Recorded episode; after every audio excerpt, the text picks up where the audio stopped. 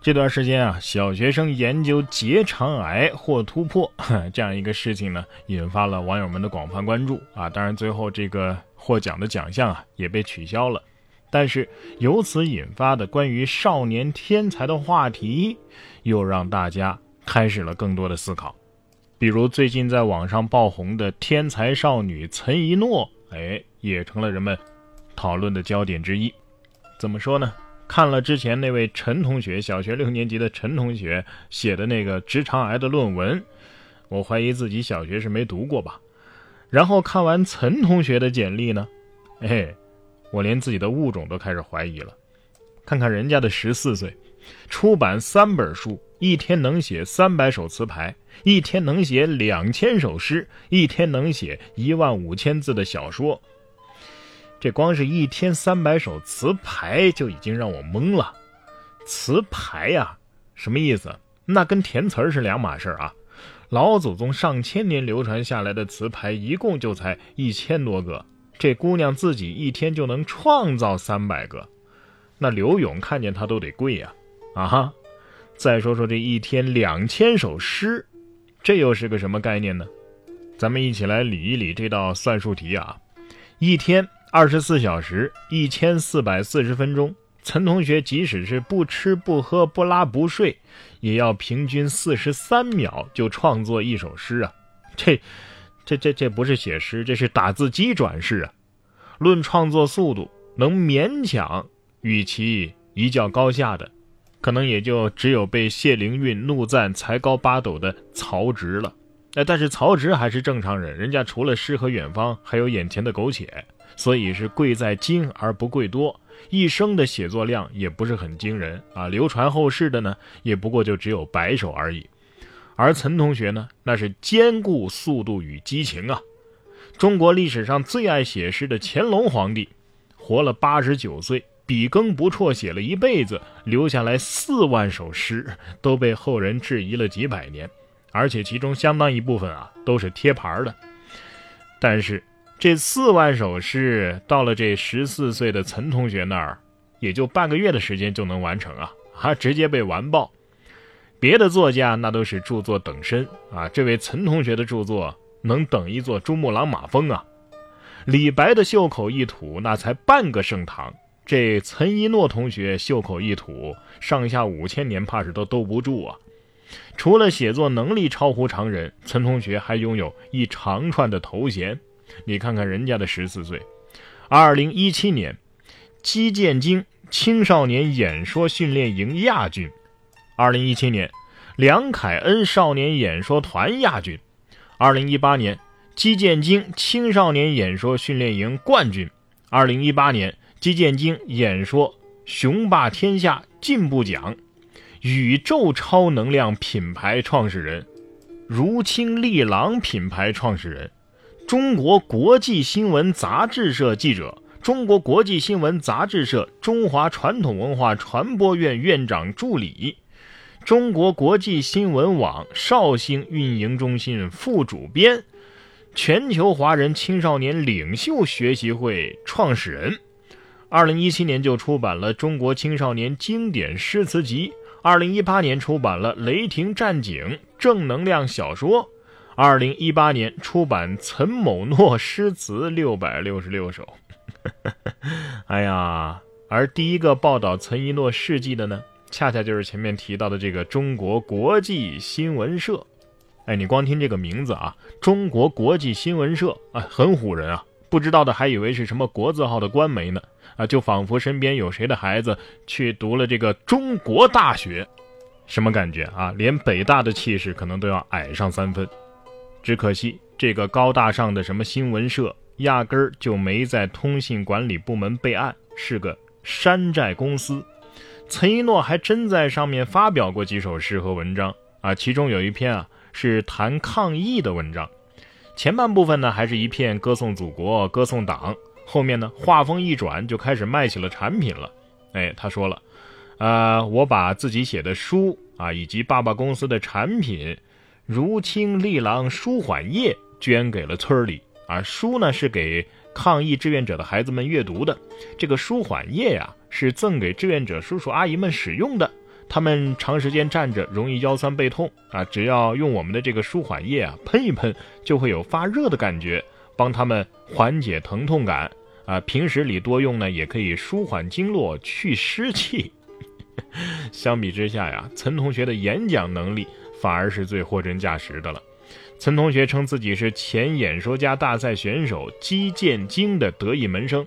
而姬建京呢，则是师从于大名鼎鼎的成功学大师。之前我们揭露过的那个大骗子啊，陈安之。看完这个视频啊，我是信了，这真的是青出于蓝啊！视频大家可以自己在网上搜一搜啊，那份气定神闲，那份指点江山，满嘴能量啊，梦想格局，这气势，反正让人完全没法跟十四岁的孩子联系在一起。嗯。讲真的啊，我都三十了，台风也没他稳啊！啊哈，怎么跟大家形容呢？这个视频当中啊，就是一场典型的传销大会啊！那那那娴熟的演讲的手势啊，那是传销宣讲人员最常用的。从岑一诺的演讲当中啊，咱们可以看到这个女孩其实挺聪明的啊，学成年人学的是有模有样，可塑性那是非常强啊。可惜啊，被她的父亲一路朝着传销骗子的方向培养。身上没有半点原本属于孩子的天真和稚气，只有近乎油腻的老练。现在啊，网上有很多关于这个岑一诺同学的扒皮，唯独没有关于他就读于哪个学校的。所以我也很好奇啊，这姑娘到底还上学不上学了？比起可笑啊，我更感可悲的是什么呢？这个姑娘只是父亲敛财的工具和天才神话之下的牺牲品。有新闻媒体爆料啊，十六岁神童少女之父啊说了，作诗其实是比打字速度。